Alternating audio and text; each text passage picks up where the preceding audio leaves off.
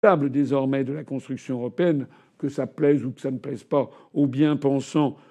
Toute personne qui a le sens de l'histoire, qui voit ce qui est en train de se passer, sent bien qu'il euh, suffisait de regarder d'ailleurs les débats qu'on a eus sur toutes les chaînes de télévision. C'était assez cocasse. Aucun des autres responsables politiques n'a jamais trouvé quoi que ce soit de bien dans la construction européenne. À chaque fois, c'était des regrets, ça n'a pas été fait, il va falloir le faire, il y a qu'à, il faut qu'on, etc. Mais personne n'a dit voilà, le bilan est absolument éblouissant. Et ceci est en train de se disloquer. Ce qu'il ne faudrait pas, c'est que la dislocation à venir de l'Union européenne entraîne en même temps la dislocation de la France, de la République française, d'un État qui s'est constitué depuis plus de mille ans, qui s'est constitué ainsi. Et c'est la fierté de l'Union populaire républicaine, c'est son honneur que d'attirer l'attention des Français sur ce sujet fondamental, alors qu'aucun autre parti politique français n'ose dire aux Français regardez ce risque majeur en face. Passons à la question suivante de Corinne MJ. Pourquoi Marine Le Pen, qui était favorable au Frexit, ne l'est plus Et donc pourquoi vous, vous êtes pour le Frexit? Croyez-vous que cela soit possible? Ben, Si je pensais que c'était impossible, je ne proposerais pas. Je ne suis pas, je suis pas tordu. D'ailleurs, si c'était impossible, ça ne serait pas prévu. L'article 50 du traité de l'Union européenne prévoit justement qu'un pays peut sortir de l'Union européenne. Donc ça veut dire que c'est possible puisque c'est prévu. J'ai eu l'occasion de répondre maintes et maintes fois à cet argument des journalistes qui disent mais euh, euh, regardez le Frexit c'est difficile, regardez ça serait impossible, regardez ce qui se passe avec le Brexit c'est impossible. Je redis ce que j'ai déjà dit 50 fois, mais je pense que c'est important de le redire. Si le Royaume-Uni n'est pas sorti de l'Union européenne maintenant, ça n'est pas parce que c'est difficile de sortir de l'Union européenne. Tout était prêt le 29 mars dernier. Il s'en est fallu d'ailleurs de deux voix à Westminster pour que ce soit le cas. Le problème qui s'est posé, c'est que au Parlement britannique, il n'y a pas la majorité des députés au Parlement britannique est contre le Brexit sans, accord. C'est ça le problème. Et donc, comme Mme Theresa May n'a pas trouvé d'accord correct avec les pays membres de l'Union européenne, la seule possibilité qui restait, c'était le Brexit sans accord. Or, les parlementaires l'ont refusé. Donc le problème, il ne vient pas du fait qu'il serait difficile de sortir de l'Union européenne. Je ne dis pas que ça va être extraordinairement facile, mais c'est pas très compliqué. Et j'ai d'ailleurs déjà eu l'occasion de le dire. C'est plus compliqué en fait pour la France et la Belgique parce qu'il faut rétablir des, des, des, des postes de douane à l'arrivée des marchandises en provenance du Royaume-Uni. C'est surtout pour nous qui avons. D'ailleurs, tout était prêt du côté français et du côté belge. Non, ce qui est difficile, c'est pas de sortir de l'Union européenne, c'est que les européistes acceptent le suffrage universel, c'est tout. Alors nous allons voir justement, j'espère, vraiment j'espère beaucoup, que les élections euh, aujourd'hui au Royaume-Uni se soldent par un triomphe des partisans du ces eurodictateurs, en fait. Ce sont des gens qui refusent le suffrage universel. On l'a vu en France, 55% des Français ont voté non à la Constitution européenne en 2005, eh bien, on nous l'a fait quand même à l'envers, cette fois-ci par les prétendus représentants, au bout de deux ans et demi, qui ont ratifié sous l'intitulé de traité de Lisbonne le même texte à la virgule près que celui que les Français avaient rejeté. Alors, dans la question de cet internaute, il y avait une autre question, c'est pourquoi Marine Le Pen le fait-elle? Mais Marine Le Pen, euh, il faut lui demander la raison. Et ça lui a déjà été demandé. Et j'ai eu cette raison extraordinaire qu'elle a, a dite. Elle dit mais c'est parce que les Français ne sont pas favorables. Ah bon? Elle a dit oui oui les Français ne souhaitent pas sortir de l'euro, les Français ne souhaitent pas sortir de l'Union européenne, donc nous en avons tenu compte. Je trouve ça quand même assez extraordinaire parce que imaginez tous les grands moments de notre histoire nationale. De Gaulle fin 40 aurait très bien pu dire bah oui bah les Français en fait euh, ne sont pas favorables à poursuivre la résistance. On a été battu, donc il faut collaborer. D'ailleurs, il y a quelqu'un qui a dit ça. C'était pas De Gaulle, c'était Pétain. Voilà. C'est-à-dire que De Gaulle n'eût pas existé, il eût été Pétain. Donc lorsque Madame Le Pen et les gens du Front National disent ben oui, mais les Français, vous comprenez, ne sont pas d'accord avec la sortie de l'euro, avec la sortie de l'Union européenne, il faut donc en tenir compte, tenir compte des réalités, etc. Eh bien, ça veut dire qu'ils ne se peuvent plus se prévaloir de De. Ils se prévalent, c'est la pensée de Pétain. C'est la pensée qui consiste à dire, ben voilà, on a été battu. Nous, à l'UPR, on n'est pas comme ça. Pourquoi on n'est pas comme ça? Parce que nous disons que les Français, peut-être même s'il est vrai que euh, conjoncturellement, le peuple français majoritairement n'est pas d'accord, mais on n'en sait rien d'ailleurs. On ne lui a jamais demandé son avis. Il n'y a jamais eu en France un référendum sur le Frexit. Il n'y a jamais eu en France un référendum pour la sortie de l'euro. Donc ce sont des sondages que l'on nous sert. Mais on n'en sait rien. Et puis il n'y a jamais eu de débat approfondi. Mais nous, si on fait de la politique, c'est pas pour avoir un poste à tout prix. C'est pas pour être élu euh, sur les idées des autres. Nous, nous avons des analyses qui sont absolument cohérentes, explicatives de la réalité. Nous, nous disons qu'un pays ne peut pas être une démocratie s'il ne gère pas sa propre monnaie nationale. Nous disons que la France est asservie à des puissances étrangères. Nous disons que cette situation où nous partageons la même monnaie que l'Allemagne nous entraîne vers le chaos économique et social. Parce que cette monnaie est forcément trop chère pour le franc, pas assez pour le Deutschmark. Et donc, que l'économie allemande dégage des excédents commerciaux géants qui renforcent son industrie, alors que nous, nous dégageons des, déficits commerciaux tout aussi géants qui sont en train de détruire notre industrie. Que pour rendre cet euro viable entre deux économies tellement différentes que l'économie allemande et l'économie française, sans parler d'économie italienne, d'économie grecque, eh bien que pour essayer d'assurer la viabilité de l'euro, il faudrait deux choses. La première, que les Allemands acceptent ce que l'on appelle la mutualisation des dettes à l'intérieur de la zone euro, ce qui signifie très clairement qu'il faudrait que les Allemands, le peuple allemand, acceptent de payer les déficits des Grecs, des Italiens, des Espagnols, des Portugais jusqu'à la fin des temps. C'est mal connaître le peuple allemand que de croire que c'est possible. Les Allemands sont évidemment vent debout. D'ailleurs, il faut reconnaître qu'ils ne seraient pas les seuls, le seul peuple du monde à refuser une telle perspective. Parce que tout simplement, le peuple allemand ne se sent pas le même peuple que les Grecs, les Italiens, les Espagnols ou les Portugais. D'ailleurs, en Allemagne, on appelle ces pays le Club Med, ou bien également on les appelle, euh, ce n'est pas très gentil, PIGS, ce qui veut dire Portugal, Italie, euh, Greece, euh, Spain, ce qui veut dire aussi, c'est l'acronyme de cochon en, anglais. Donc, les Allemands refusent la mutualisation des dettes. Ça veut donc dire que l'euro va de toute façon un jour ou l'autre exploser. Et dans la poursuite de cette chimère où nous devons rester dans l'euro par dogme, eh bien, la seule possibilité pour sauver l'euro pendant encore quelques années, c'est que la France, comme d'ailleurs les pays du sud de l'Europe, procède à ce qu'on appelle une dévaluation interne, c'est-à-dire en fait baisse, pèse sur les salaires, pèse sur les dépenses publiques. C'est ce qui arrive en France. Hein. Il y a donc une corrélation, une relation de cause à effet totale entre notre appartenance à l'euro et, au bout du compte, la diminution du niveau de vie des Français, dans leur grande majorité. Je ne parle pas des ultra-milliardaires qui sont à la tête du pays. Alors, certains diront oui, mais comme Madame Artaud, ils veulent tous changer d'Europe. Voilà. Or, j'ai expliqué, alors j'espère que tout le monde me suit, j'ai expliqué qu'on ne peut pas changer d'Europe. Et on ne peut pas changer l'euro. Parce que Mme Le Pen, c'est pas parce qu'elle fera une alliance avec M. Salvini en Italie ou éventuellement M. Orban en Hongrie, qui d'ailleurs signifie qu'il n'en voulait pas, ou avec M. Kaczynski en Pologne, eh bien, ça ne fera jamais que trois ou quatre pays, même cinq ou six. Mais il faut l'accord unanime des États pour modifier les traités européens. Voilà ce que je voulais dire là-dessus. J'en profite pour dire à la personne qui m'a interrogé, qui hésite peut-être entre voter pour le Front National et pour l'UPR, je dirais que le Front National est présent au Parlement européen depuis 35 ans. Je rappelle qu'en 2014, lors des dernières élections européennes, le Front National a obtenu 24 députés.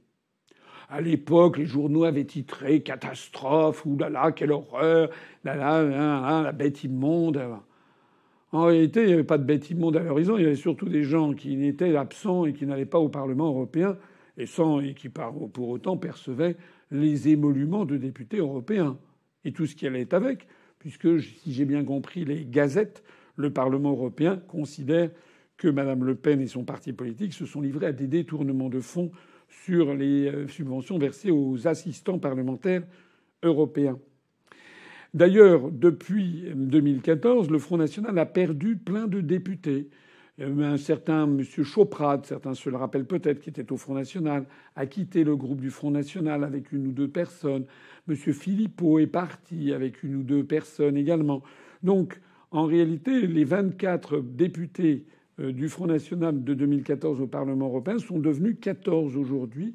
En fait, ils ont brillé surtout par leur quasi-absence totale de résultats et de travail. Et surtout, ils n'ont jamais, jamais, jamais été les porte-parole au Parlement européen de ce que nous, nous ferons si nous avons des députés. C'est-à-dire de faire ce qu'a fait Nigel Farage au Parlement européen.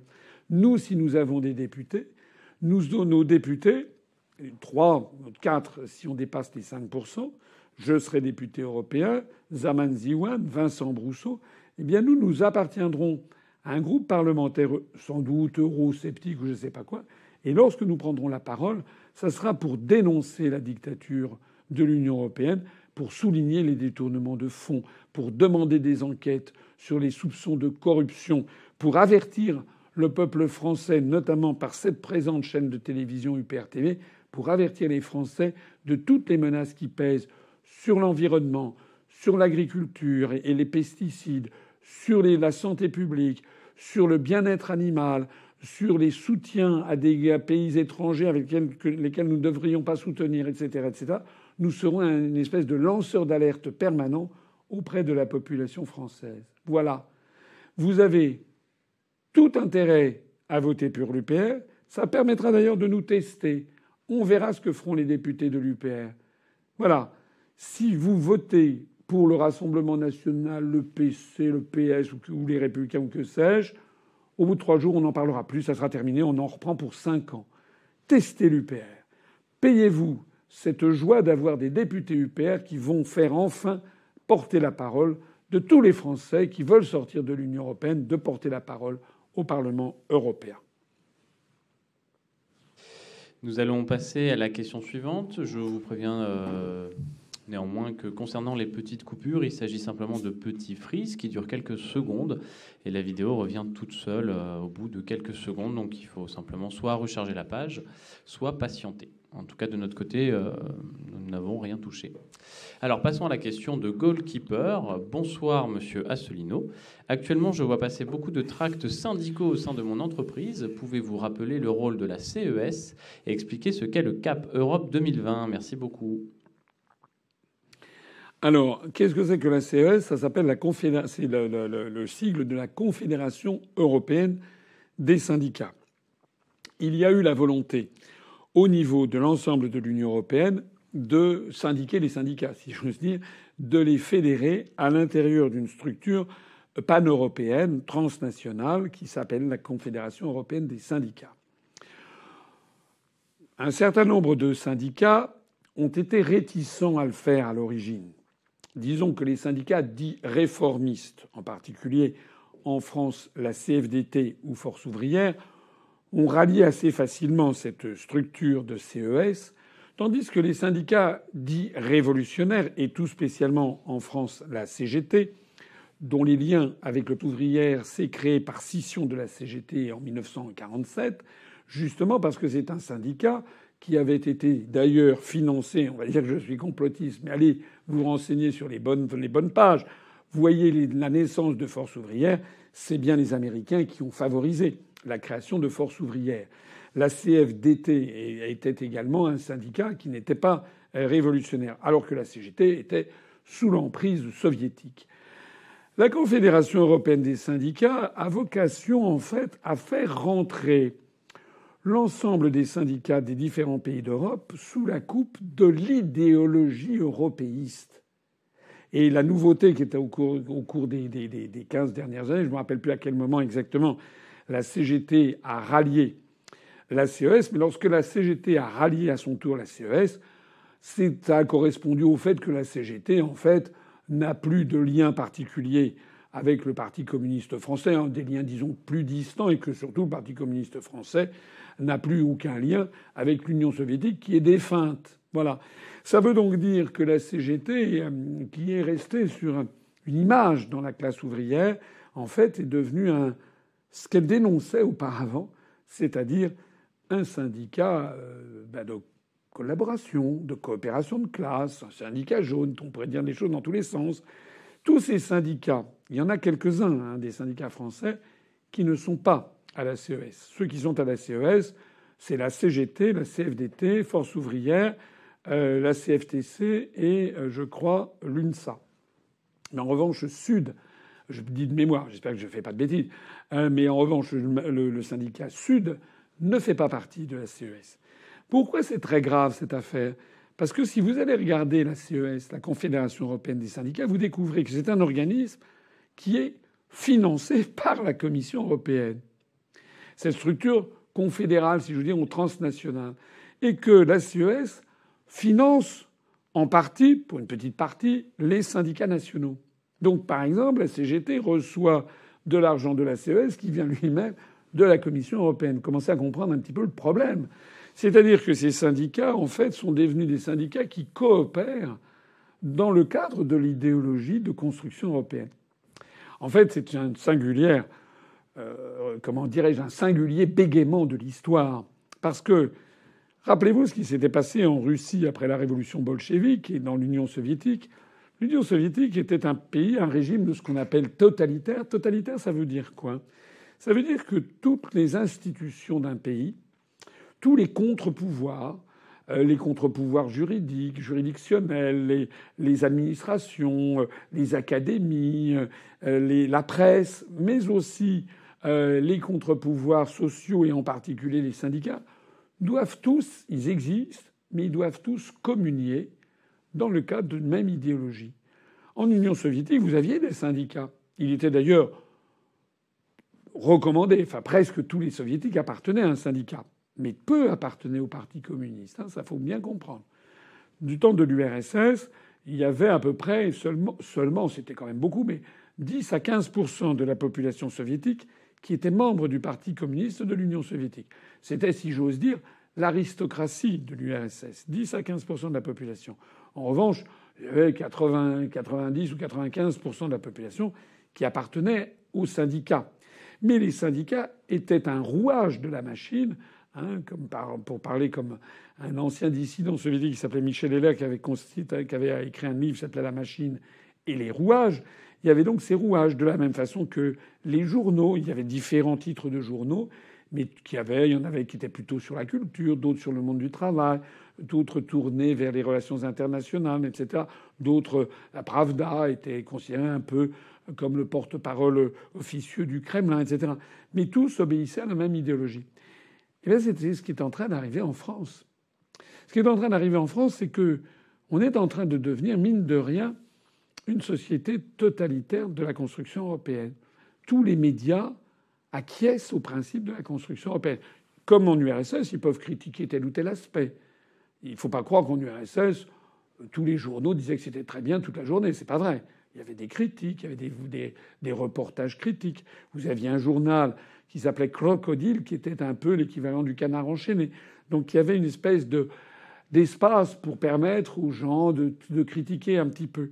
Mais tous les syndicats respectaient la construction du socialisme, tous les médias, toutes les télés, toutes les radios, toutes les entreprises, etc., etc. C'est ce qu'on veut faire en fait en France. Hein. le fait que je sois évincé de BFM TV ce soir participe à une idée. Je le faisais remarquer ce matin, j'étais interrogé par France, France, Info, je crois. Euh, je ne sais pas s'ils l'ont encore publié ou ils publier demain peut-être. Euh, j'ai subi plusieurs interrogatoires, mais c'était des vrais interrogatoires. Et j'ai dit à un moment, j'avais déjà eu l'occasion de le dire, je crois, dans un autre entretien, je crois que c'était aux grandes gueules, il y a quand même quelque chose d'extraordinaire. C'est que les sondages montrent qu'en France, il y aurait, paraît-il, paraît-il, selon les sondages, entre 27 et 40% des Français qui seraient pour le Frexit. Si on avait une presse reflétant l'opinion publique ça voudrait dire que, mettons un 33%, ça voudrait dire que lorsque je vois trois journalistes, il y en aurait un des trois qui serait d'accord avec moi. et qui me poserait des questions sympathiques, qui serait gentil, si j'ose dire, dans ses interrogations, qui mettrait des questions de complaisance. En réalité, à chaque fois que je suis interrogé par n'importe quelle radio, télévision ou journal, j'ai toujours l'impression d'être un accusé, d'être une espèce de dingue tout seul dans mon coin qui aurait, qui mériterait pratiquement d'aller à l'asile psychiatrique, tellement ce que je dirais serait contraire au bon sens partagé unanimement. Il y a quand même un problème. Il y a un problème, c'est que de la même façon que les représentants à l'Assemblée nationale, vous n'avez pas un seul député qui soit pour le Frexit. C'est quand même incroyable, alors que alors qu'on donne le Frexit entre 27 et 40% Même Macron, je le rappelle, en janvier 2018, interrogé par la BBC, avait dit que s'il y, y, avait un référendum sur le Frexit en France, probablement les Français voteraient en faveur. Comment se fait-il qu'il n'y ait pas un seul député, un seul sénateur qui défende cette idée publiquement? Comment se fait-il qu'il n'y ait pas un seul journaliste connu qui le défende publiquement Comment se fait-il qu'il n'y ait pas un journaliste de télé, de radio, de la presse écrite qui le... Comment se fait-il qu'il n'y ait pas un seul responsable syndical qui le réclame publiquement? Voilà la question que devraient se poser les Français.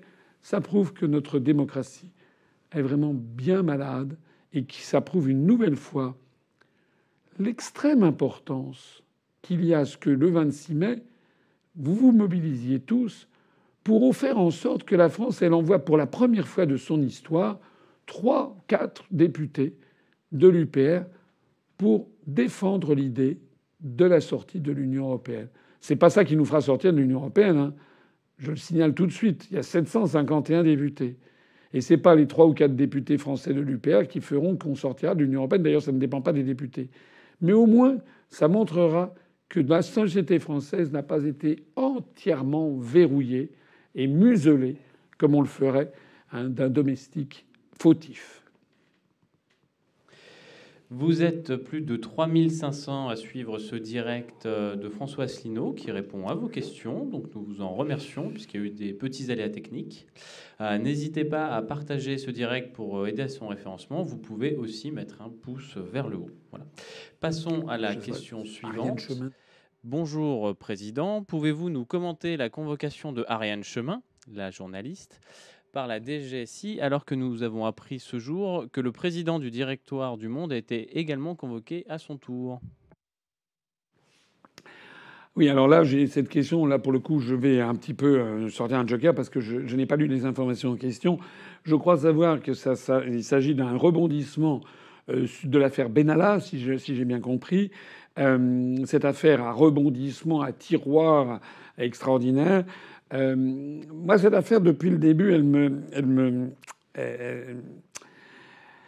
elle, me préoccupe, cette affaire. Voilà, elle me préoccupe. Enfin, il y a bien d'autres choses qui me préoccupent. Mais quand je dis elle me préoccupe, ça veut dire que je ne la sens pas.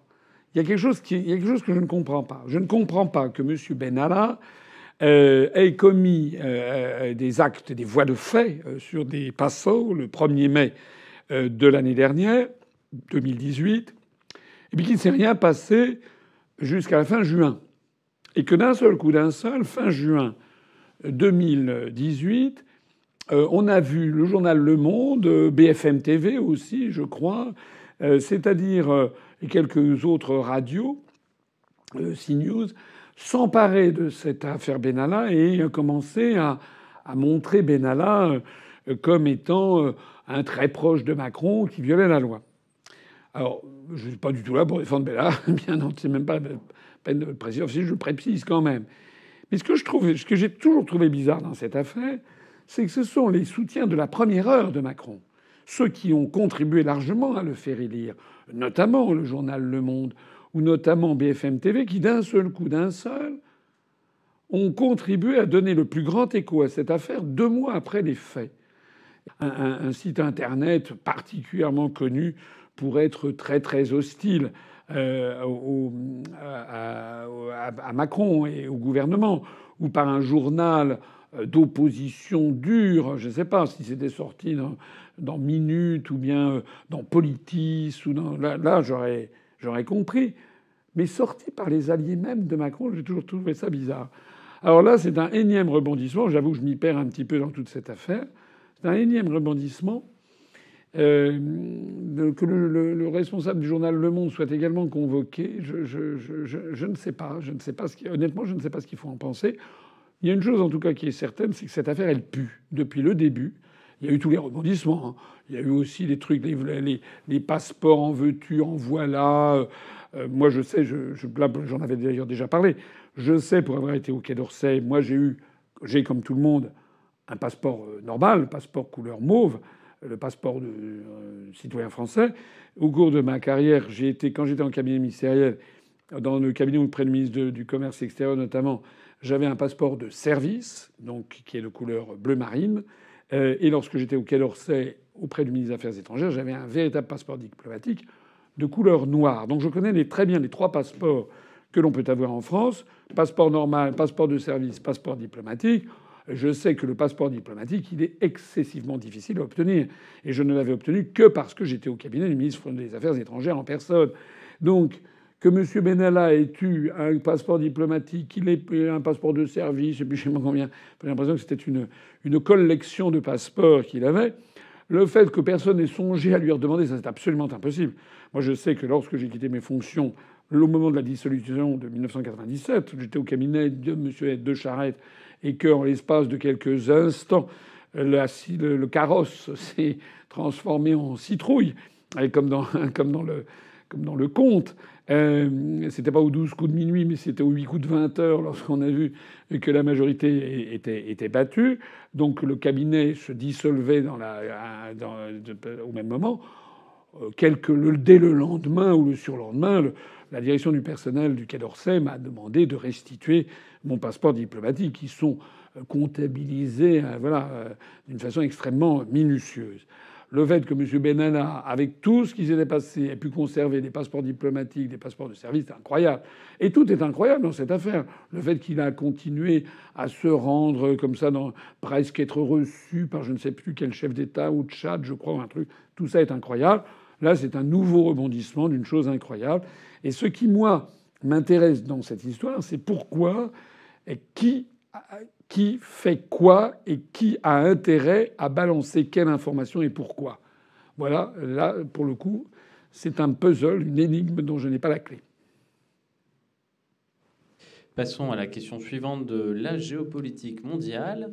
Bonjour, j'aurais une question légitime concernant la défense française face aux nouvelles puissances de ce monde. Comment envisagez-vous la stratégie de défense française après le Frexit?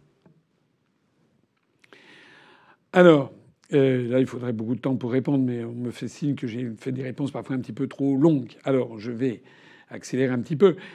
Euh, je raisonnerai dans le sens inverse. Si nous restons actuellement dans l'Union européenne, nous restons par l'effet de l'article 42 du traité de l'Union européenne, la politique étrangère de sécurité et de défense est assujettie à celle de l'OTAN. C'est pas écrit comme ça, c'est écrit d'une façon plus chantournée. Euh, on dit que les pays membres de l'Union européenne qui sont également membres de l'OTAN, eh bien, leurs engagements vis-à-vis de l'OTAN doivent prévaloir par rapport aux engagements de la politique européenne de sécurité et de défense. Un truc comme ça. Ça revient à dire en fait que la politique européenne de sécurité et de défense est assujettie à l'OTAN. Alors, en ce moment, euh, le torchon brûle d'ailleurs un peu, un peu comme jamais d'ailleurs, entre certaines puissances européennes, nommément l'Allemagne et la France, et euh, Donald Trump. Au point même que certains, enfin, on a eu une tournée récente de M. Pompeo, Mike Pompeo, qui est le secrétaire à la défense des États-Unis d'Amérique, qui est venu un petit peu engueuler tout le monde et qui exige que les pays d'Europe mettent davantage la main au portefeuille sur l'OTAN, qui euh, menace éventuellement euh, presque de dissoudre l'OTAN, ce que je n'y crois pas du tout. voilà, on est dans une partie de, de bras de fer. Si nous, on reste dans cette structure, d'abord, on est en train de perdre toute notre autonomie stratégique. Alors je sais bien que les spécialistes nous expliquent que sur un certain nombre de points, nous n'avons plus totalement une indépendance parfaite. Ne serait-ce que par exemple la vente des chaudières de, de, Alstom à, à comment dirais-je à General qui soit. Donc, si on reste dans l'Union européenne, nous sommes assujettis, nous allons, on l'a vu jusqu'à lundi, c'est indécent ce qui s'est passé avec le Venezuela. Lorsqu'il y a eu la tentative de coup d'État de Guaido au Venezuela contre Maduro, Guaido étant ouvertement soutenu par Donald Trump et les États-Unis. Vous avez vu que M. Macron s'est précipité, comme la plupart des pays de l'Union européenne, pour reconnaître dans les jours suivants la légitimité de Guaido. On a bonne mine quand on voit qu'en fait Maduro est toujours là et bien là, et que Guaido, son coup d'État, en fait, a fait pchit. Je vous rappelle d'ailleurs, je renvoie à ce que j'avais dit à l'époque, j'avais condamné la position de Macron. J'avais dit que, sans soutenir nécessairement Maduro, qui, euh, dont le gouvernement et les, les mesures sont quand même loin d'être aussi populaires qu'elles l'étaient du temps de Chavez, et il y a quand même beaucoup, beaucoup de choses à critiquer dans le régime de Maduro. Mais enfin, ça n'était en aucun cas le, le, devoir de la France de se mêler de cette affaire intérieure vénézuélienne et de soutenir un candidat qui, lui, alors, c'était, il était la marionnette de l'oncle Sam, ça se voyait euh, ouvertement. J'avais donc conseillé, moi, à l'époque, que la France, ce qu'elle aurait dû faire, ce que j'aurais fait si j'avais été président de la République, j'aurais maintenu la position traditionnelle de la France dans pareil domaine, c'est-à-dire que j'aurais dit que ça devait être une affaire intérieure au Venezuela et que la France continuait à reconnaître le gouvernement légitime issu des urnes, qui était celui de M. Maduro. C'est bien parce que nous sommes sous la coupe des États-Unis de l'OTAN qu'on a fait ce genre de choses. Je ne vais pas rappeler ici la Syrie, la Libye, l'Ukraine, les positions contre la Russie, etc. Donc, si nous restons dans l'Union européenne, toute notre défense va être phagocytée en fait par l'OTAN et les États-Unis. J'ai eu l'occasion de rappeler, je ne sais plus où récemment, qu'il euh, y a une dizaine de jours, on a appris que la France a prépositionné 300 soldats français, des dizaines d'engins blindés et de tanks de chars sur la base de Tapa en Estonie, qui est à 127 km de la frontière russe, la distance qu'il y a entre Andorre et Toulouse, 257 km de Saint-Pétersbourg, qui est la deuxième ville de Russie. Qu'est-ce que diraient les Français si on apprenait demain que 300 soldats russes et des dizaines d'engins blindés et de chars russes venaient de s'installer au Luxembourg ou à Andorre, ben je pense que les Français ne le prendraient pas très bien. Ils se diraient que les Russes ont une idée derrière la tête. Qu'est-ce que fait la France là-dedans? Ben La France, elle participe à une espèce de ligne de premier front contre la Russie, et il y a en Estonie, en Lettonie et en Lituanie, vous avez des forces militaires qu'il n'y a pas que les Français, il y a les Anglais, les Canadiens, les Allemands, etc. Ben, un certain nombre de pays de l'OTAN, en fait, l'Union européenne et l'OTAN, les États-Unis aussi, qui sont là. Donc il faut bien comprendre que notre maintien dans l'Union européenne signe notre avilissement, notre assujettissement aux États-Unis d'Amérique et à l'OTAN. Il y a encore plus grave c'est que si nous restons dans l'OTAN, nous devons participer à de plus en plus de programmes militaires conjoints. Qui dit programme militaire conjoint dit que la France, l'industrie française militaire, va se spécialiser sur, par exemple, je ne sais pas, je dis n'importe quoi, je ne suis pas suffisamment expert, mais par exemple dans la construction d'un nouvel avion de combat, on va fournir une pièce, je ne sais pas, les ailerons, le train d'atterrissage, etc. Et on va avoir donc des programmes militaires qui vont être répartis entre plusieurs pays. Ce qui signifie que la France perdra son indépendance stratégique, c'est-à-dire une industrie militaire purement nationale. Charles de Gaulle avait beaucoup tenu à ce que les Français restent un pays libre, souverain et indépendant en ayant une force de frappe nucléaire indépendante, en ayant une industrie militaire nationale, avec Matra, avec Dassault par exemple. Et d'ailleurs, ce qui nous permettait de maintenir cette industrie militaire totalement nationale, c'était justement la politique étrangère de Charles de Gaulle, en particulier au Moyen-Orient, parce que l'Arabie saoudite, les Émirats arabes, euh, surtout les Émirats arabes unis, le Qatar, mais d'autres pays du monde, euh, le Brésil par exemple, savaient que la France n'était pas vassalisée par les États-Unis. Ces pays nous achetaient un armement français. L'armement, les, les, productions de l'industrie militaire, militaire française sont très généralement considérées comme d'excellente qualité, de très haut niveau technique, mais très cher. Plus cher que la concurrence, mais de très bon niveau technique. Mais à l'époque, des pays latino-américains, des pays africains, des pays du Moyen-Orient étaient prêts à payer plus cher pour avoir des productions françaises en se disant que ça ne serait pas sous la coupe de l'oncle Sam. C'est ça que l'on est en train de perdre si on reste dans l'OTAN également. C'est une implication en matière industrielle. Et puis, pour rester en matière militaire, on a eu l'occasion d'en parler à plusieurs reprises, notamment à l'occasion de la signature, c'est une forfaiture, de M. Macron sans même passer par la case du Parlement, la signature du traité d'Aix-la-Chapelle, où il est question de développer un conseil de défense franco-allemand commun, il est question de faire tout en commun avec l'Allemagne, y compris les programmes militaires. Il n'y a aucune exception de préciser quant à l'armement nucléaire. Or, vous connaissez nos analyses, qui avaient été d'ailleurs très largement développées par Vincent Brousseau, qui est notre responsable des questions monétaires, mais qui s'intéresse aussi beaucoup aux questions militaires, surtout vues d'Allemagne.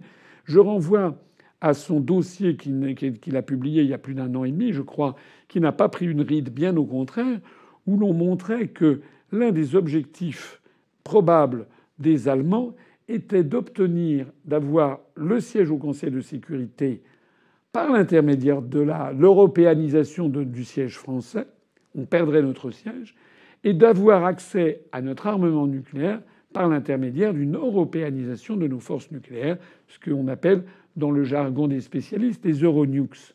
Voilà tout le problème auquel on est confronté si on reste dans l'Union européenne. C'est-à-dire qu'à terme, nous risquons de perdre les deux joyaux que Charles de Gaulle nous a légués comme grande puissance, le poste, le siège permanent au Conseil de sécurité qui fait de la France une grande puissance, et notre armement nucléaire indépendant. Et nous risquons de perdre également une industrie militaire indépendante. Nous risquons de perdre également la possibilité d'avoir à l'avenir une politique internationale indépendante. En fait, en fait c'est la fin de la France comme puissance libre et souveraine. Alors une fois qu'on a repositionné le débat de cette nature, il faut en arriver à la conclusion vraiment extrêmement, extrêmement importante que la France doit sortir de l'Union européenne et de l'OTAN, ou alors on considère qu'on ferme la maison France, que c'est terminé, que cette euh, nation qui est née euh, peut-être en 496 avec le baptême de Clovis, eh bien, en tout cas, sûrement avec l'accession de Hugues Capet à Noyon au trône de France en 987, ben que après 1000 ans ou 1500 ans d'âge, eh ben que nous allons être la génération qui va fermer la France. Alors il y en a peut-être qui sont résolus, moi pas. Moi pas, et pas seulement par euh, patriotisme, pas, pas seulement par respect pour les 50 générations qui ont fait la France, pas seulement par amour pour mon pays. J'avoue que j'aime J'aime mon pays, j'aime le pays de mes pères, de mes, de arrière-grands-parents, euh, de, de, des lignées. Et c'est normal d'aimer son pays.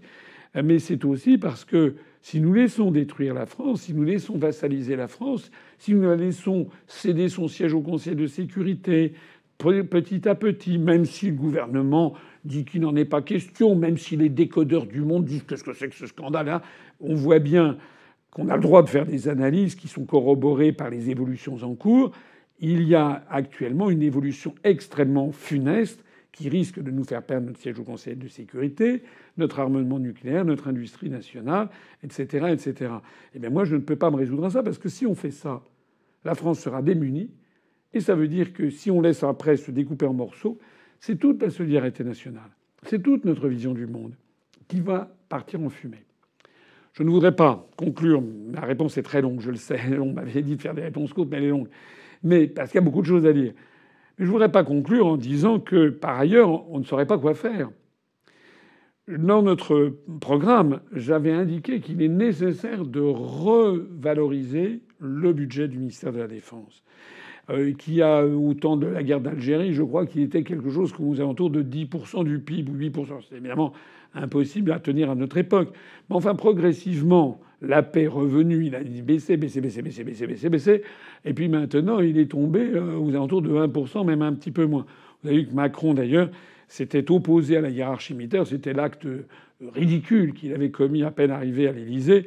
Il avait voulu donner un coup de menton. Le général de Villiers s'en était allé. Il avait décidé, fond, parce qu'il était totalement impréparé à être président de la République. Vous avez vu que maintenant, il a décidé de réaugmenter le budget du ministère de la Défense. Ce qui, en soi, est une bonne idée. C'est pas parce que Macron décide de réaugmenter le budget du ministère de la Défense que je vais dire que c'est une mauvaise idée, si je pense que c'est une bonne idée. Sauf que il faut voir les effets d'optique qui se cachent derrière. En fait, il semble que ce budget ne va pas beaucoup augmenter.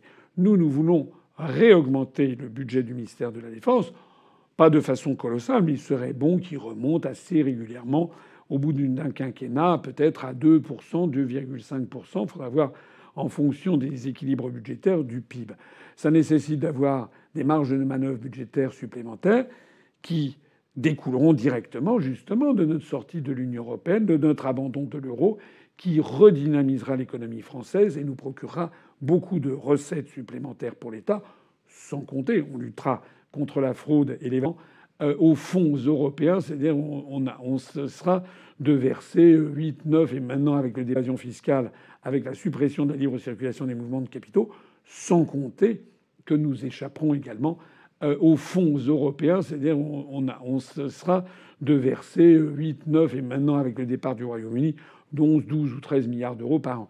tout ceci permettra en partie, on consacrera pas tout cet argent à augmenter les dépenses militaires, mais on redonnera de, la, marge de manœuvre au budget militaire. Et puis encore, pour terminer, euh, nous développerons une, stratégie militaire en partenariat avec ben, d'autres pays du monde.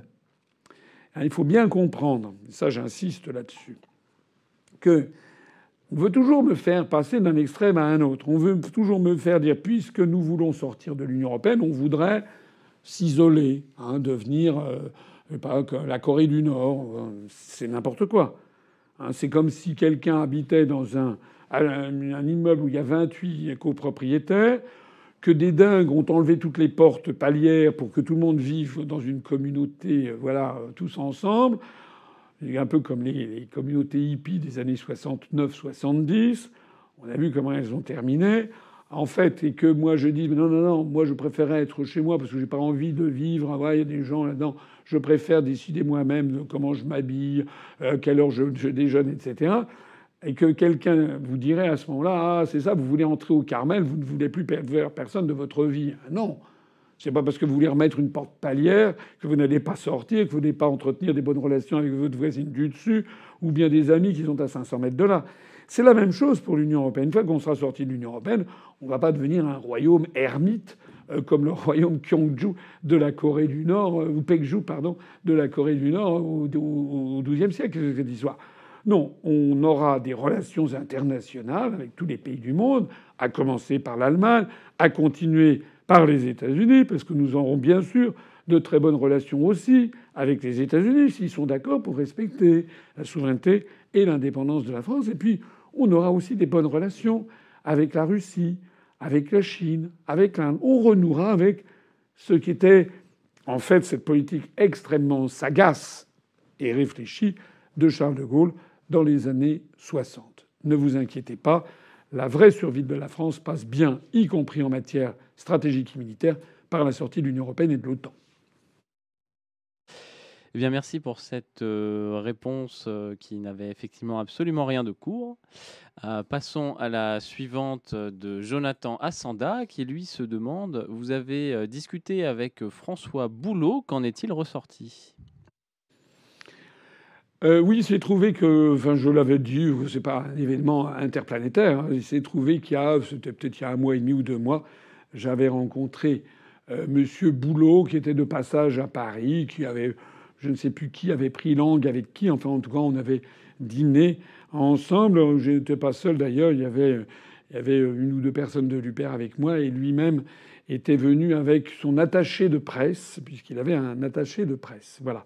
Donc on avait conversé euh, de façon tout à fait euh, sympathique. Euh, et puis voilà.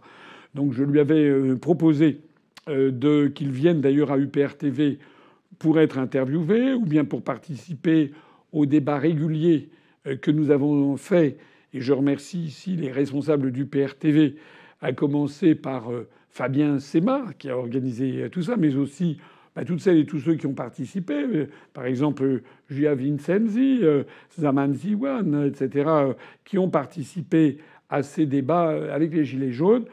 Monsieur Boulot, m'a, en revanche, a décliné cette proposition il n'a pas souhaité euh, venir sur notre chaîne pour défendre le point de vue des, Gilets jaunes. Et puis j'avoue qu'ensuite, euh, bah, il n'a plus, euh, n'a plus donné. Pensez-vous que l'économie en France sera plus forte après le Frexit? Les autres pays seront tout autant compétitifs, n'est-ce pas? Alors, encore une fois, j'ai presque un peu, un petit peu sourire. si je, enfin, je suis quelqu'un de, je sais pas comment dire.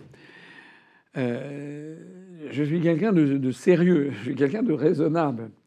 Donc si je propose quelque chose, c'est parce que en mon âme et conscience, en fonction de mon expérience professionnelle qui commence à être longue, de mes compétences euh, en matière, dans différentes matières telles que certains veulent bien les reconnaître, de mon passage à l'inspection générale des finances pendant de nombreuses années, de mon passage pendant deux ans au Crédit National où j'avais fait une mobilité dans les années 1990-91, euh, qui était un organisme qui gérait des fonds euh, bonifiés à l'industrie, de mon passage euh, au cabinet du ministre des Affaires étrangères, de mes passages où j'ai été amené à accompagner des chefs d'État français. J'ai été dans la suite rapproché de François Mitterrand pendant la période de cohabitation. J'avais accompagné Mitterrand en Corée et au Kazakhstan. J'ai accompagné Chirac ensuite, lorsque j'étais au cabinet du ministre des Affaires étrangères, M. de Charette.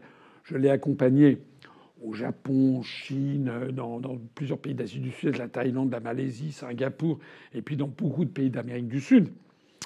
Euh, L'Uruguay, le Brésil, le Paraguay, euh, la Bolivie, euh, l'Argentine. Si j'ai fait tout ça, et si je vous propose, moi, de sortir de, de l'Union européenne par le Frexit, c'est que je pense en mon âme et conscience que c'est ce qu'il faut. Je note d'ailleurs que on est face à une situation euh, qui est inextricable. On l'a vu lors des débats télévisés. C'est toujours des yaka faucons. Chacun a son projet. Il se lance 500 milliards par ici, 2500 par là, etc. C'est là, c'est le concours l'épine de l'autre Europe. Ça me fait penser aux collections Avenue Montaigne. Vous savez, vous aviez eu, vous avez aimé la collection printemps-été, vous allez aller voir la collection automne-hiver de l'autre Europe.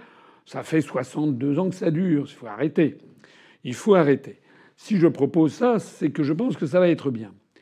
Une fois qu'on sera sorti de l'euro, qu'est-ce qui va se passer? Il va se passer, premièrement, que nous rétablirons le contrôle des mouvements de capitaux. Deuxièmement, que nous rétablirons le franc. Le franc, on le rétablira au taux de change de 1 pour 1. Un euro égale un franc. On ne va pas faire la multiplication à l'envers qui avait eu lieu en 2002. On ne va pas faire 6,55, 957. Parce que ça ferait des arrondis, de l'inflation, etc. Ce franc nouveau, on l'échangera, les, Français pourront échanger leurs billets, leurs pièces euh, en, disons, en deux, trois jours, une semaine grand maximum, au taux de 1 pour 1, que l'État garantira. Et après, on arrêtera. Sur leur compte en banque, les, ce que les lignes qu'il y a sur leur compte bancaire, si par exemple vous êtes comme, euh, je ne sais pas, comme notre trésorière, Madame Gargasson, qui sur son compte personnel, je crois, a quelque chose comme 15 millions d'euros personnels, je plaisante évidemment, eh, eh bien elle aura 15 millions de francs, puisqu'on ça sera au taux de 1 pour 1. Et ça, ça sera automatiquement fait. La seule chose qui ne sera pas automatique, c'est les billets de banque. Mais de toute façon, vous avez remarqué qu'on a de moins en moins de billets de banque. Mais sur tous vos comptes, que vous ayez un compte dans une banque, que vous ayez un emprunt bancaire immobilier, ou bien un emprunt à la consommation, que vous ayez euh, des, disponibilités sur un livret A de caisse d'épargne, eh bien, votre argent sera transféré en francs. Exactement comme on est passé du franc à l'euro. Je voudrais ici m'adresser notamment à des personnes qui m'écoutent, et en particulier à des retraités et des personnes euh, ou des salariés. Il y a des gens qui craignent, d'une part pour leurs économies, d'autre part pour leurs prêts. Il y a des gens qui disent, vous comprenez, j'ai un prêt en, euros. Voilà par exemple un type de faux raisonnement. je critique personne, mais je, veux signifier pourquoi c'est un faux raisonnement. Il y a des gens qui disent Oh là, je sais pas, mettons, j'ai, acheté une maison, euh, j'ai un emprunt de 100 000 euros. Euh, qu'est-ce qui va se passer si on passe au franc? Et si le franc se déprécie de 30%, à ce moment-là, moi, mon emprunt va grimper de 30%. Il y a des gens qui pensent ça. Je tiens ici à les rassurer, c'est absolument faux. D'ailleurs, je signale que pour ce qui me concerne, j'ai des emprunts immobiliers qui ne sont pas encore remboursés et que je suis quand même le premier aussi concerné par ce problème. C'est absolument faux parce que lorsque on passera de l'euro au, franc, les et que vous ayez des crédits ou des emprunts, enfin que vous ayez prêté de l'argent ou que vous en ayez euh, emprunté, que vous ayez des disponibilités sur un livret A ou que vous ayez des dettes, tout ceci, comme votre salaire, sera immédiatement transféré dans la loi du pays. D'ailleurs, si parmi vous certains m'écoutent et ont un doute, je leur suggérerais d'aller regarder le contrat de prêt d'emprunt bancaire qu'ils ont pu euh, signer à la faveur de l'acquisition prêt, d'un emprunt d'un bien immobilier. C'est pas vrai sur tous les contrats, mais c'est vrai sur la plupart des contrats. Vous verrez qu'il y a alors je ne sais pas, en page X, moi je sais que j'ai regardé mes contrats existants, il y a une toute petite formule, dans une petite, petite bas de page, une petite note en bas de page, ou parfois c'est écrit en plus gros, en disant que l'emprunt est remboursable en euros ou en toute monnaie qui aura cours légal en France au moment du remboursement. Et voilà. Hein.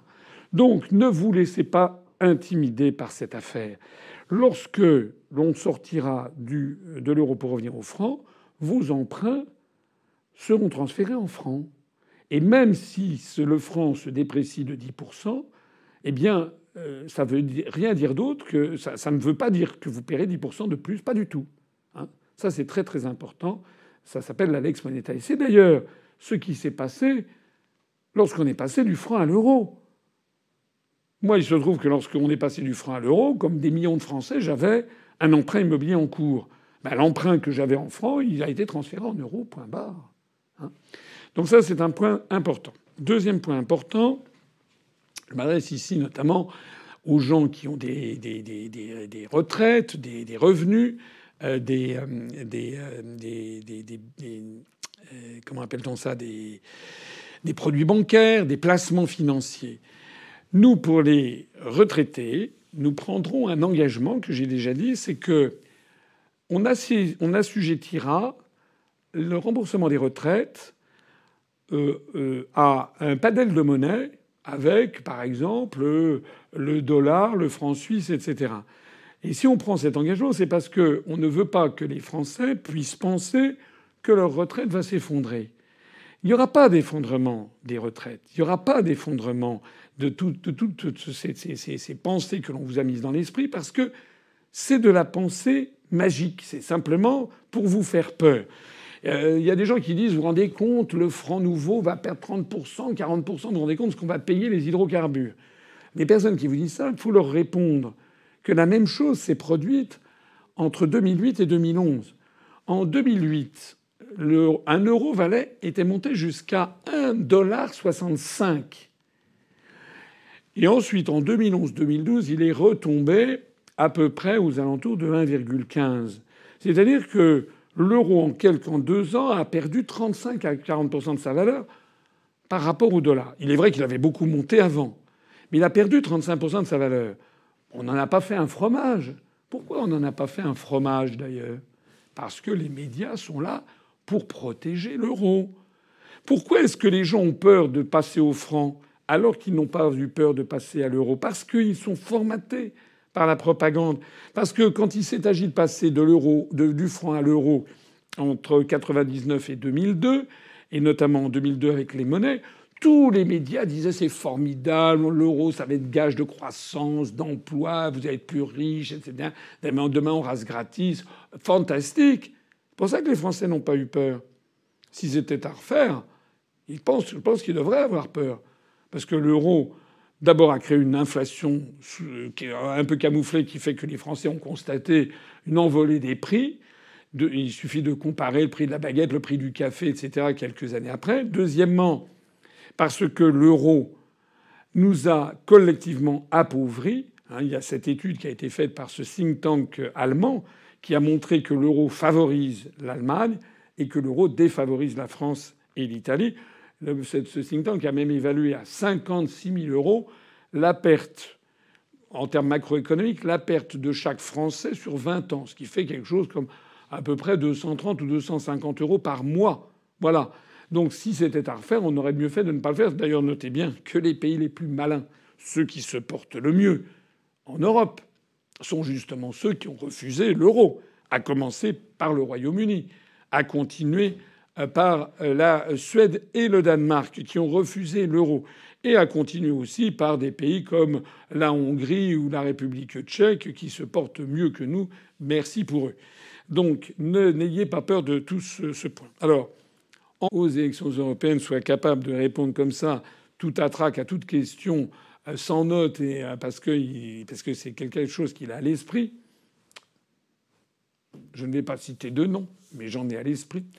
Et puis surtout, euh, ce qui est important, c'est que dans la, longueur de mes réponses, ça fait ressortir aussi à quel point, encore une fois, on vous a volé la campagne électorale.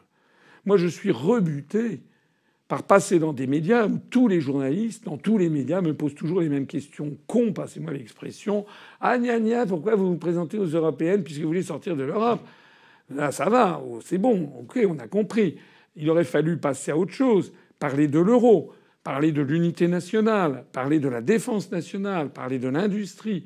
Mais à chaque fois, ça a été, vous voyez, même, sur France 2, où ils ont essayé d'entrer un petit peu dans le détail, on avait une minute trente secondes pour expliquer tout ce que je vous explique en ce moment. S'agissant de l'euro, et pour, raccourcir ma réponse, je vous renvoie à tout ce qui a été fait par Vincent Brousseau, par Charles-Henri Gallois ou par moi-même sur notre site internet. Je dirais quand même, à titre très important, que l'euro se dépréciera de l'ordre de 10, euh, le franc. Une fois sorti de l'euro, la France récupérera le franc que le franc probablement se dépréciera de l'ordre de 10 à 15 C'est pas une pensée magique. Hein.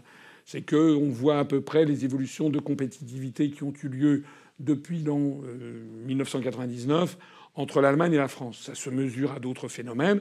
Et donc on sait qu'il y a un différentiel de compétitivité en faveur de l'Allemagne qui s'est creusé entre l'Allemagne et la France de l'ordre d'une trentaine de pourcents. Ça veut dire que si l'euro explose, le franc devra se déprécier à peu près de 10% et le nouveau Deutschmark grimper de 20%. Ce qui aura pour effet ben, de faire fondre comme neige au soleil l'excédent commercial allemand, parce qu'actuellement l'Allemagne bénéficie d'une monnaie qui est beaucoup trop faible, et puis ça aura aussi pour effet de faire fondre comme neige au soleil également, mais cette fois-ci notre déficit commercial. C'est-à-dire que nos exportations vont être formidablement dynamisées, et donc ça aura pour effet de créer de l'emploi. Je vous renvoie à l'étude Murer-Sapir qui date d'il y a quelques années maintenant, euh, de 2013, je crois, ou 2014, qui avait été publié à la Fondation Res Publica, qui montrait que la sortie de l'euro, jumelée avec euh, le retour du contrôle des mouvements de capitaux, jumelée euh, avec une baisse du franc de l'ordre de 10% par rapport au cours pivot vis-à-vis du dollar, aurait pour effet de créer en France, excusez-moi du peu, plus d'un million d'emplois en l'espace d'un an, un an et demi, ce qui est considérable, ce qui aurait pour effet d'ailleurs au passage d'alléger les comptes sociaux, de redynamiser la consommation, de redynamiser la croissance et au bout du compte de favoriser des rentrées fiscales très supérieures qui permettraient, selon un cercle vertueux prisé des économistes sérieux, ce qui aurait pour effet eh ben, de rompre avec nos déficits constants que nous procure la politique de récession imposée par les politiques stupides demandées par la Commission européenne. Alors, on me fait savoir que Catherine Gargasson vous attend de pied ferme à la sortie du studio, car elle n'a évidemment pas 15 millions d'euros sur son compte, elle a beaucoup plus. Passons donc à la question suivante de Eric Deron. Bonsoir François Sino, quelles mesures prévoyez-vous concernant la décentralisation de l'emploi en métropole au profit de l'aménagement de l'ensemble du territoire? Merci. Euh, je ne sais pas très bien si cette question euh, concerne l'outre-mer, parce qu'il est question de métropole, ou si c'est une formule euh, qui concerne les départements ruraux. Enfin, bref, je vais répondre aux deux. S'agissant de, s'agissant des, il faut lutter, je pense. Et là, je parle très sérieusement. Il faut absolument lutter contre la désertification rurale. C'est très grave ce qui est en train de se passer, cette désertification rurale qui fait qu'on parle de déserts médicaux, mais c'est pas seulement des déserts médicaux, c'est des déserts tout court. Moi, je le vois dans ma, dans ma campagne. Moi, je suis, j'ai une petite maison de campagne. Euh, je rassure certains, j'inquiète d'autres. Je peux vous assurer que malheureusement, il n'y a pas la piscine dont je rêve depuis 40 ans d'avoir. C'est une maison qui aurait besoin de beaucoup de fonds euh, pour euh, être restaurée. Mais enfin, c'est une petite thébaïde où je suis très heureux l'été. Cette petite maison de campagne est dans la Nièvre. Eh bien, j'ai vu au cours des 20 années écoulées, euh, progressivement, le petit village où je suis perdre, voire fermer son école, voire fermer un commerce, puis un deuxième commerce. Il reste plus aujourd'hui qu'une petite boulangerie qui fait un petit peu épicerie, et puis un restaurant. Et c'est tout. Euh, il n'y a pas de bar tabac. Ah si, le restaurant fait bar tabac, pardon, mais il n'y a pas une brasserie, un café spécial.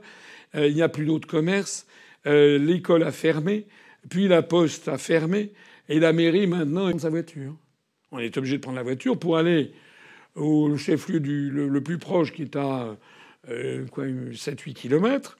Euh, ou euh, quand on veut faire des grandes courses, hein, donc on veut acheter euh, pas seulement des victuailles, mais aussi, par exemple, des produits pour, je sais pas moi, des rosiers pour planter dans le jardin, ou bien des, ou bien des, comment dirais-je, des produits pour faire un petit peu de, un petit peu de bricolage, restaurer un mur, etc., etc. Eh ben, il faut aller, vous allez au bricorama, vous allez au, truc au machin. Là, il faut faire, c'est à 20 kilomètres. Vous allez à 20 km à Cône-sur-Loire, où là, vous avez, euh, euh, comme dans beaucoup de sous-préfectures ou de préfectures de France, vous avez euh, une espèce de banlieue à l'américaine avec des grands centres commerciaux où là vous trouvez effectivement ce que vous voulez. Il y a la halle aux chaussures, il y a qui habille, etc. Il y a le carrefour, l'Auchan, etc., etc. Ben, ça veut dire qu'il faut quand même faire à peu près 45 km aller-retour. Voilà. Avec les frais d'essence qui s'y, qui s'y greffent. Et qu'est-ce que ça veut dire? Ben, Ça veut dire que les petits villages sont en train de mourir. Alors, qu'est-ce qu'il faut faire dans ce cas-là? Ben, Je pense qu'il faut, on en a suffisamment parlé, il faut essayer de relocaliser les productions. C'est pas normal que dans très, de très nombreux domaines, les productions que l'on trouve dans les supermarchés et les hypermarchés viennent parfois du bout du monde, alors que, notamment en saison, eh bien, on trouve dans ce petit coin béni de France qui est aux confins du Cher et de la Nièvre, pas non loin de Sancerre, des vignobles de Sancerre et de Pouilly-Fumé, non loin de l'appellation d'origine protégée du Chavignol, de fromage de chèvre s'il en est, excellent. Eh bien, euh, tout ceci euh, euh, est excellent. Pourquoi faut-il aller chercher à l'autre bout du monde des productions qui sont locales? Il y a un modèle économique qui va falloir changer et qui d'ailleurs est peut-être en train de changer. Parce que personne n'en parle trop, mais euh, je ne sais pas si vous savez, mais les, hypermarchés n'ont plus le vent en poupe. Hein. Auchan, je crois, est en train de fermer des, hypermarchés les uns après les autres. On est, de, on est une espèce de retour vers des magasins, des petits supermarchés de proximité. Moi, je pense plusieurs choses. Je pense qu'il faudrait faire sérieusement appliquer les lois, depuis la loi Royer, qui défendait le petit commerce dans les centres urbains. Il y a euh, le, problème des petits commerçants et des artisans, c'est que euh, ils ne sont peut-être pas assez suffisamment structurés en termes de lobby et ils pèsent certainement moins auprès de la Commission européenne euh, que les très grands distributeurs, voilà, et de même qu'à l'Élysée ou à Matignon. Nous, lorsqu'on sera sorti de l'Union européenne, nous essaierons de favoriser. D'abord, il faudra revenir sur l'urbanisme commercial. Il faut arrêter que la France euh, voit pousser comme des champignons toutes ces euh, surfaces commerciales, toutes ces banlieues américaines, qui d'ailleurs bouffent des terres arables. Il y a on macadamise de plus en plus de surface au sol, ce qui favorise au passage le ruissellement des terres, la, mort des sols. Euh, et nous voulons, il faudra mettre un coup d'arrêt à l'urbanisme commercial. Alors c'est vrai que je ne vais pas me, faire bien voir euh, par les détenteurs les, les, propriétaires, les, détenteurs du capital de, de, de, Auchan, de Carrefour. Ça, ça c'est vrai. Bon. Mais je ne suis pas là pour ça, vous l'avez remarqué. Moi, je suis là pour défendre l'intérêt général. L'intérêt général, je ne vais pas faire la chasse à tous les supermarchés, hypermarchés. Ils ont leur utilité sociale. Mais maintenant, on est allé trop loin. Il faut donner un véritable coup d'arrêt. Et il faut favoriser le repeuplement des centres commerciaux des petites villes. Il faut donc, si, on fait ça, on recréera de l'emploi sur place. Il faut également arrêter avec la fusion des communes et la disparition des services publics. Vous savez, nous, on est très cohérents. Moi, j'ai dit qu'on reviendra aux dotations globales de fonctionnement de 2014 pour permettre aux communes de France de continuer à vivre, pour permettre d'avoir la mairie, d'avoir le bureau de poste. Hein, on était capable de se payer des bureaux de poste dans tous les villages en 1900. On ne peut pas, me faire croire que la France n'est plus capable d'avoir des bureaux de poste. Ou des bureaux de poste. Bon, c'est vrai que vrai que maintenant Internet a modifié les bureaux de poste qui deviennent de plus en plus un peu des gardes de triage pour des colis que les gens achètent sur Amazon ou sur eBay. Mais et on peut prendre d'autres exemples. Euh, les mairies, euh, un, bureau de poste multiservice qui ferait également euh, relais, relais, relais justement pour les envois de, colis. essayer de conserver aussi des, des écoles en zone rurale. Tout ceci mis bout à bout aboutira au maintien des personnes